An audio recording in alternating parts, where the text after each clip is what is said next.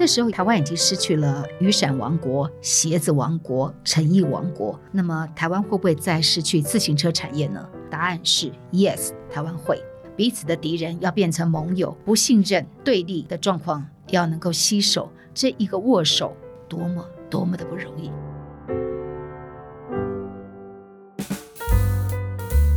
欢迎来到王文静看世界，我是不文静的王文静，在这里你可以听到我分享世界的精彩，还有许多深刻的故事。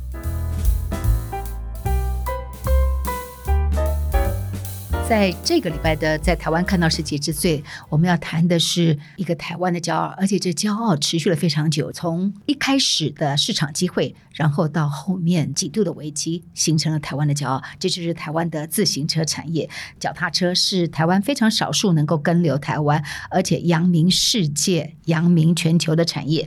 你知道，在台湾有七百多家的厂商集中在台中到彰化大概七十公里的这一个区块。那么从零零件到组车到品牌的完整的产业链聚落，这是全世界独有的一个产业链。那也造就了台湾高阶脚踏车、自行车产值全球第一的骄傲。今天我们就来谈谈台湾的自行车王国到底是怎么办到的。台湾的自行车产业当时是怎么开始的？我们先谈一个政策，大概在一九五零年代，为了保护台湾的自行车产业的发展，所以我们政府开始管制，甚至禁止了自行车乘车的进口，只允许部分的关键零组件来进口，这是一个很重要的契机。那么这个也积极了辅导了自行车业者的发展。从这里打下了第一个基础，这是一九五零年代。到了一九六九年哦，有时候一个产业的兴起是需要一些时代的机会。刚才的时代背景，所以台湾的业者就开始做低阶的自行车代工。用这样的方式拓展了美国市场。后来呢，发生了第一次的石油危机、能源危机，所以全球对于自行车的需求就高度的成长了。不需要用石油的这一个脚踏车，开始变成全球的一个趋势。看起来是一个能源危机，但是酝酿了自行车产业的高度成长，这形成台湾自行车产业外销很重要的一个很繁荣的一个景象。那么，这个一九六九年这样的一个。因为石油危机而造成的外销的荣景，我们常说哈，花无百日红，这样的荣景不会天天在，也不会常常在。到了一九七五年能源危机解除之后，全世界对于自行车的需求就降温了。那么再加上呢，我们主要的市场美国跟加拿大控告台湾的自行车业者倾销。这个事情我们听起来好像也挺熟悉的。我们很多的产业都面临了在繁荣的时候会面临该国的倾销的控诉。那么自行车业者也历经了这样的一个很历史的一刻。所以加拿大跟美国这些业者就涉及了控告台湾的业者倾销，以至于台湾的很多厂商就退出了这个市场。当时有一百多家，于是就腰斩了，只剩下四十多家。很多人退出了市场，有一些人留下来。留下来这叶子，他们怎么样去做体制的改变呢？在历经了重要市场的倾销控诉之后，台湾的叶子就开始致力去做品质的提升。这是我们很重要的一个关键的改变。就是我们从低价的自行车的市场，我们开始去做技术产业的升级。那么在这个关键的时候呢，政府在这里又有一个很重要的政策进来，这就是一九九零年经济部的工业局跟自行车的业者共同成立了自行车工业研究发展中心。这个是很重要的一步，它进行了自行车的研发工作，同时呢，工业技术研究院也进行相关的开发工作，成功的研发了变速器的技术，而且把这个变速器的技术移转给业者，让台湾对于日本自行车关键零组件的依赖度大幅度的降低。在这之前呢，台湾的自行车的关键零组件非常重要，是来自于日本，来自于日本的意思也就是。受制于日本，但是自行车开发研究发展中心还有工研院的研发，让我们在变速器的技术有了突破性的发展，所以我们的自行车的业者又从之前的萎缩开始蓬勃了。到了一九九九年的时候，台湾的自行车业者，包括了关键零组件这些自行车业者，加起来有将近七百家了。我们来回看台湾的自行车生命的周期哦，从一九五零年代谈到将近一九七零年代，一步一步走过来，走到一九九零年代，你会看到他在时代的机会，也看到了他的危机，就像高峰。谷底、高峰、谷底的反复，在美国跟加拿大控诉倾销了这个危机之后，第二个危机又来了。这也是在当年台湾的所有的传统产业会碰到的同样的问题，就是西进大陆。在一九九零年代，哈，我们的政府开放对中国大陆直接投资，加上中国大陆劳工的成本很便宜，所以台湾的自行车业者也开始大规模的到大陆去了，也造成了一个危机。就是在去了大约十五年之后，大陆的自行车的出口量已经超越了台湾，成为世界最大的出口国。同时呢，低价的自行车更是没有台湾的角色。那么在这样的一个状况之下，低劳力密集的市场在中国大陆，台湾有什么样的竞争力呢？台湾怎么活下来？这是一个十字路口。大部分人选择了去中国大陆，但是有非常非常少数的人选择留在台湾。这群人就是酝酿了、奠定了台湾今天自行车王国很了不起地位的一群人。由捷安特带领的这一群人，在当时做了一个重要的决定。二零零三年七月的一篇《天下》杂志有这么一个报道，那时候有一个声音：台湾已经失去了雨伞王国、鞋子王国、成衣王国。那么台湾会不会再失去自行车产业呢？答案是 yes，台湾会。但是台湾要让这个事情就这样发生吗？还是可以有不同的一条路？于是，在自行车的两大龙头，他们号召了零组件的厂商化竞争为合作，他们要走一条不同的路。这个是。说起来容易，但其实是非常非常不容易。彼此的敌人要变成盟友，不信任、对立的状况要能够携手，这一个握手多么多么的不容易。那么在这样的一个状况之下，哈，二零零三年由巨大、捷安特跟美利达两家台湾最大的自行车的厂商，他们号召了十一家自行车的零件厂商共同组成的 A Team 正式成立了。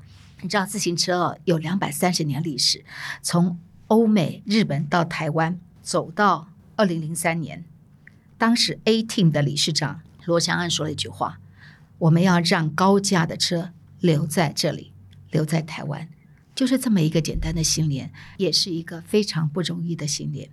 他说：“我们不要让自行车像网球拍、像雨鞋、像鞋子一样消失在台湾。”当时看起来是很大的一个梦想，哈。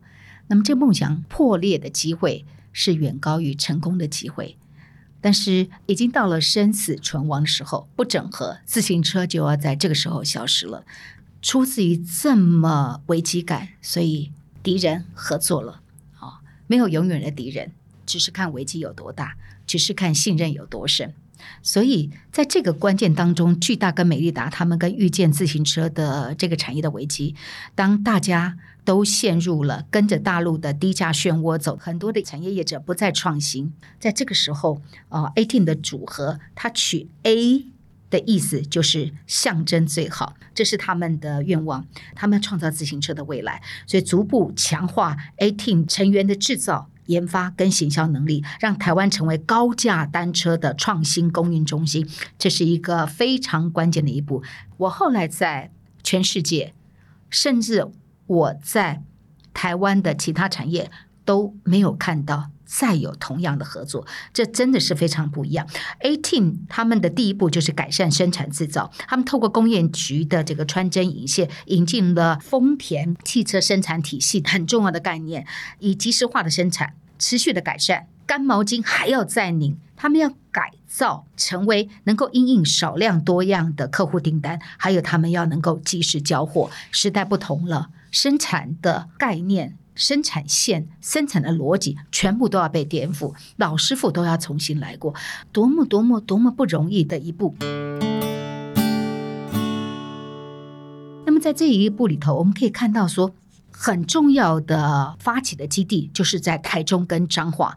目前全国哈有百分之九十厂商是集合在这个地方的，就是以台中巨大的发基地大甲为中心厂而做的一个产业链，就在彰化台中方圆七十公里、车程一个小时的范围之内，形成了全球唯一的高阶自行车的产业聚落。